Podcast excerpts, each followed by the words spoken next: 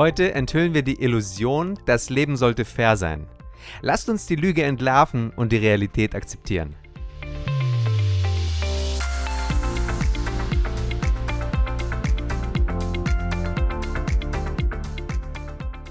Schon früh lernen wir den Wert von Fairness, sei es auf dem Schulhof oder zu Hause mit unseren Geschwistern. Wir erinnern uns aber auch an Situationen, in denen uns Unfairness begegnet ist sei es in der Verteilung von Kuchenstücken oder in bedeutenderen Ereignissen. Der Schmerz der Unfairness durchzieht unser Leben. Unschuldige Menschen sterben durch die Hand anderer, wir fühlen uns ungerecht behandelt, weniger qualifizierte Bewerber erhalten den Job, den wir uns wünschten, und talentierte Athleten verlieren durch unfaire Umstände. Wir fühlen uns machtlos und rufen aus, das ist nicht fair. Doch diese Worte ändern nichts an der Realität. Schon vor langer Zeit erkannte König Salomo, dass das Leben voller Ungerechtigkeit ist. Es ist wichtig anzuerkennen, dass das Leben nicht immer fair ist und dass wir diese Tatsache akzeptieren müssen. Das bedeutet nicht, dass wir zur Unfairness beitragen sollen, es bedeutet einfach, dass wir mit unseren Erwartungen an das Leben und die Menschen vorsichtig sein müssen. Wir müssen akzeptieren, dass das Leben nicht fair ist. Wir wurden vielleicht gelehrt, dass gute Taten belohnt und schlechte Taten bestraft werden, doch die brutale Wahrheit ist, dass das Leben oft ungerecht ist. Johannes der Täufer war ein gerechter und heiliger Mann, dennoch wurde er von Herodes gefürchtet und letztendlich getötet. Manchmal werden wir für das Richtige bestraft und für das Falsche belohnt. Das Leben ist nicht fair und wir müssen lernen, damit umzugehen und unsere Erwartungen anpassen.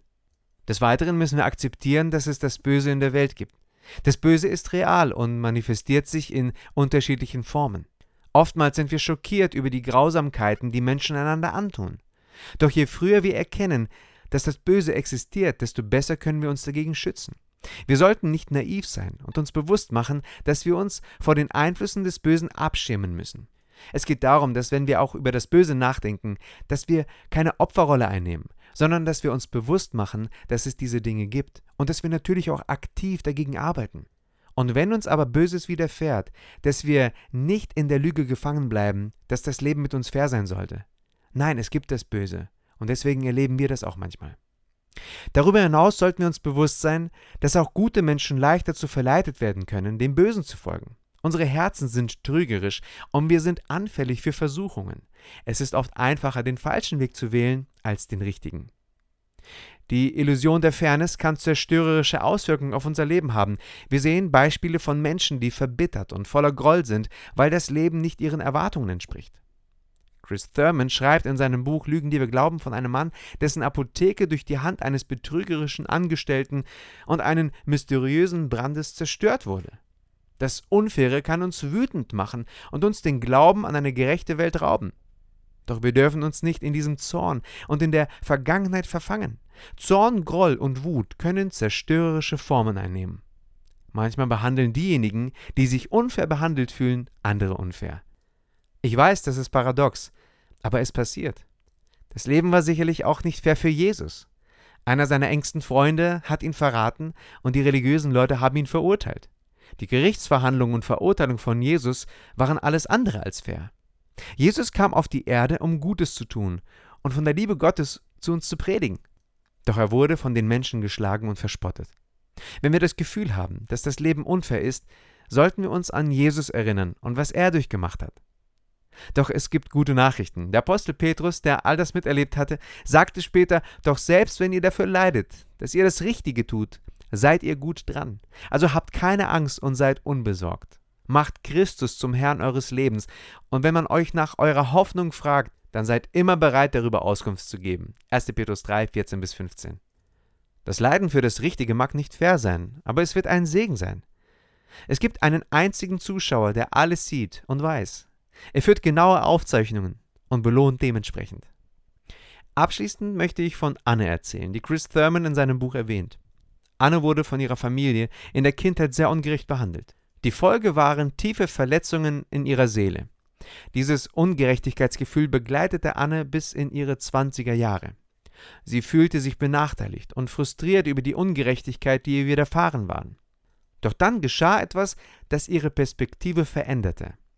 Sie erkannte, dass sie sich nicht länger in der Rolle des Opfers sehen durfte. Anne entschied sich, die Vergangenheit nicht länger ihr Leben bestimmen zu lassen. Anne begann ein selbstreflektierendes Gespräch mit sich selbst. Sie erkannte, dass sie die Vergangenheit nicht ändern konnte, aber sie konnte ihre Einstellung dazu ändern.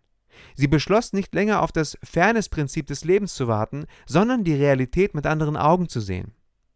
Gott sieht die Realität anders als wir. Er sieht die Bedürfnisse der Menschen um uns herum und ruft uns dazu auf, ihnen zu dienen. Er sieht das Unrecht in der Welt und fordert uns auf, für Gerechtigkeit einzutreten.